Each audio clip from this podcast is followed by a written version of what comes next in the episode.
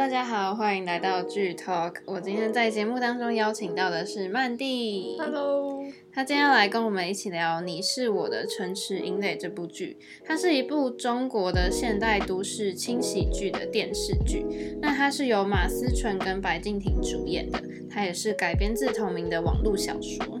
那我们就先请曼蒂来跟大家介绍一下这两位主演还有这个故事。马思纯在里面是饰演米卡，就是仁心医院的神外科医生。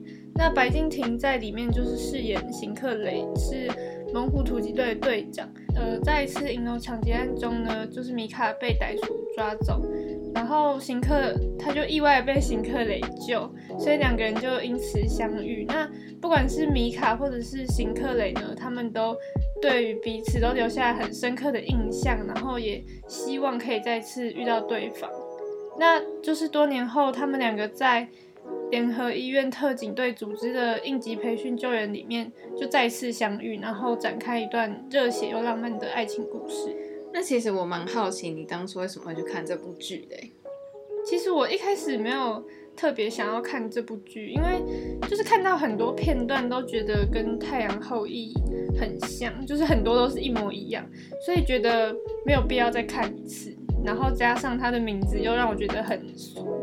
你说你是我的城池营垒，对，听起来，所以你觉得名字很俗，你就不太想去看。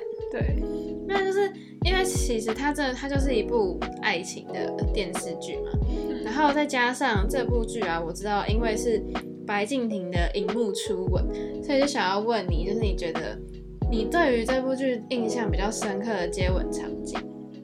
那我觉得让我很印象深刻的接吻场景应该有两个，那第一个就是。嗯，有一次邢克雷就是训练结束之后，就是归队前的那些时间，他就想米卡了，所以他就去找他。那他们两个就是闲逛一下之后，发现还有点时间，所以他们就去邢克雷的车上待着。那因为最后就是时间到了，那米卡就是。要回家了，然后在他下车之前，他就亲了邢克雷，然后邢克雷就是把他抓回来，再亲他一下，这样子。Oh my god，真是太害羞的场景。那还有一个是，第二个就是他们在家，他们俩都躺在沙发上看书啊，干嘛的。然后就是那个吻戏会让我印象深刻，是因为，嗯，因为邢克雷是。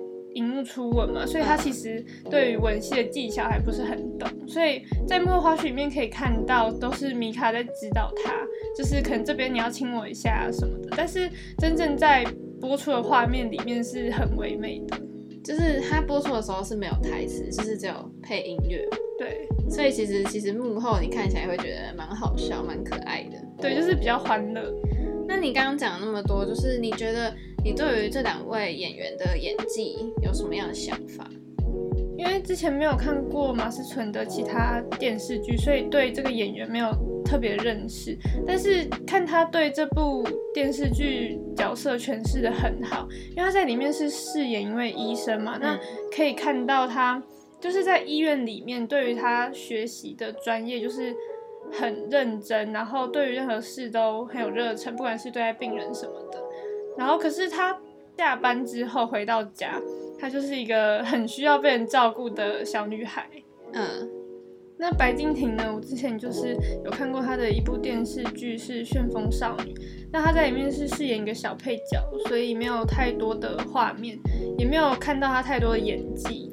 但是在这部剧里面呢，他可以看到她就是身材练得比较好，就是有很多肌肉，跟之前相比就是不太一样。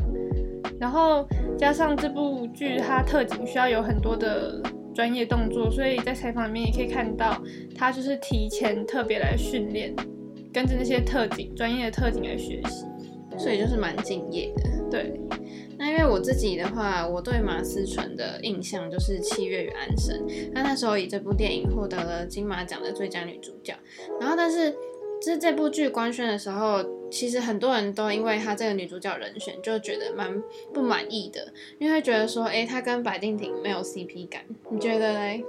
可是看了就是电视剧，看他们演之后，会觉得他们 CP 感其实很强，因为很多人就这样讲。然后，可是我自己觉得说，哎，找来一个金马影后演这个角色，应该是会很不错。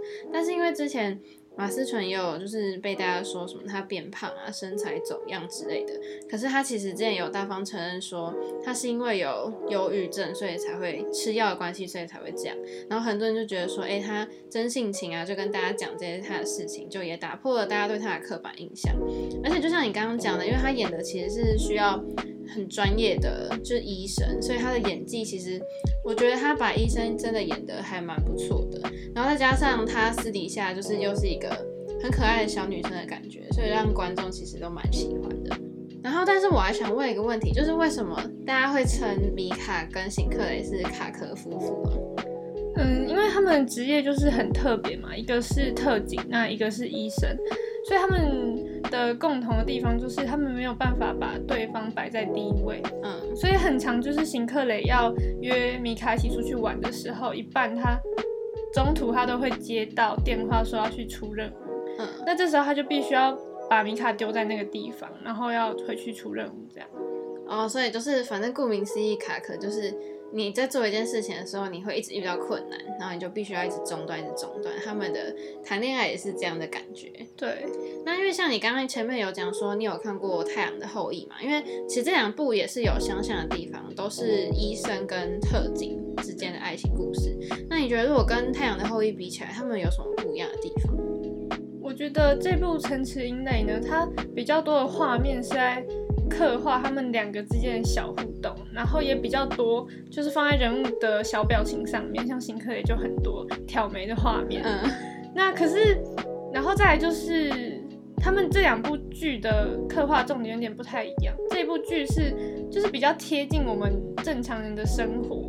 就大家可能会比较认同，但是《太阳后裔》是比较摆在他们在军中的爱情生活这样。嗯，因为我觉得这两部就是就我自己看起来不太一样，就是我觉得这部男女主角之间谈恋爱的方式真的是非常青涩，就是你看到那个场景，你就会姨母笑。就是我看《太阳的后裔》可能就觉得哦，好唯美哦，这个场景很漂亮。可是看《城池营垒》的时候就会。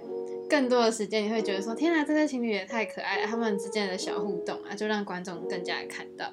嗯，那最后还想要跟大家分享的就是这部剧，我觉得很不错的一个地方，就是他们两个之间如果有什么误会的话，他们就会当下一定会去找对方，把它讲清楚，不会产生更多的误会。这样，就是通常爱情剧的套路，就是观众会看到快气死，就想说：“哦，到底是怎样？为什么误会不讲开？”这样子。对。那就是我觉得，如果你喜欢看都会爱情的故事的话，就也蛮推荐你去看这部，因为它其实算是蛮轻松、蛮可爱的剧，就你看起来也不会有太多的负担。那今天非常开心邀请到了曼蒂跟我一起聊《你是我的城池营垒》。如果你喜欢我们节目的话，记得下周同一时间要继续收听剧 Talk。那我是安安，我是曼蒂，我们下次再见喽，拜拜。拜拜。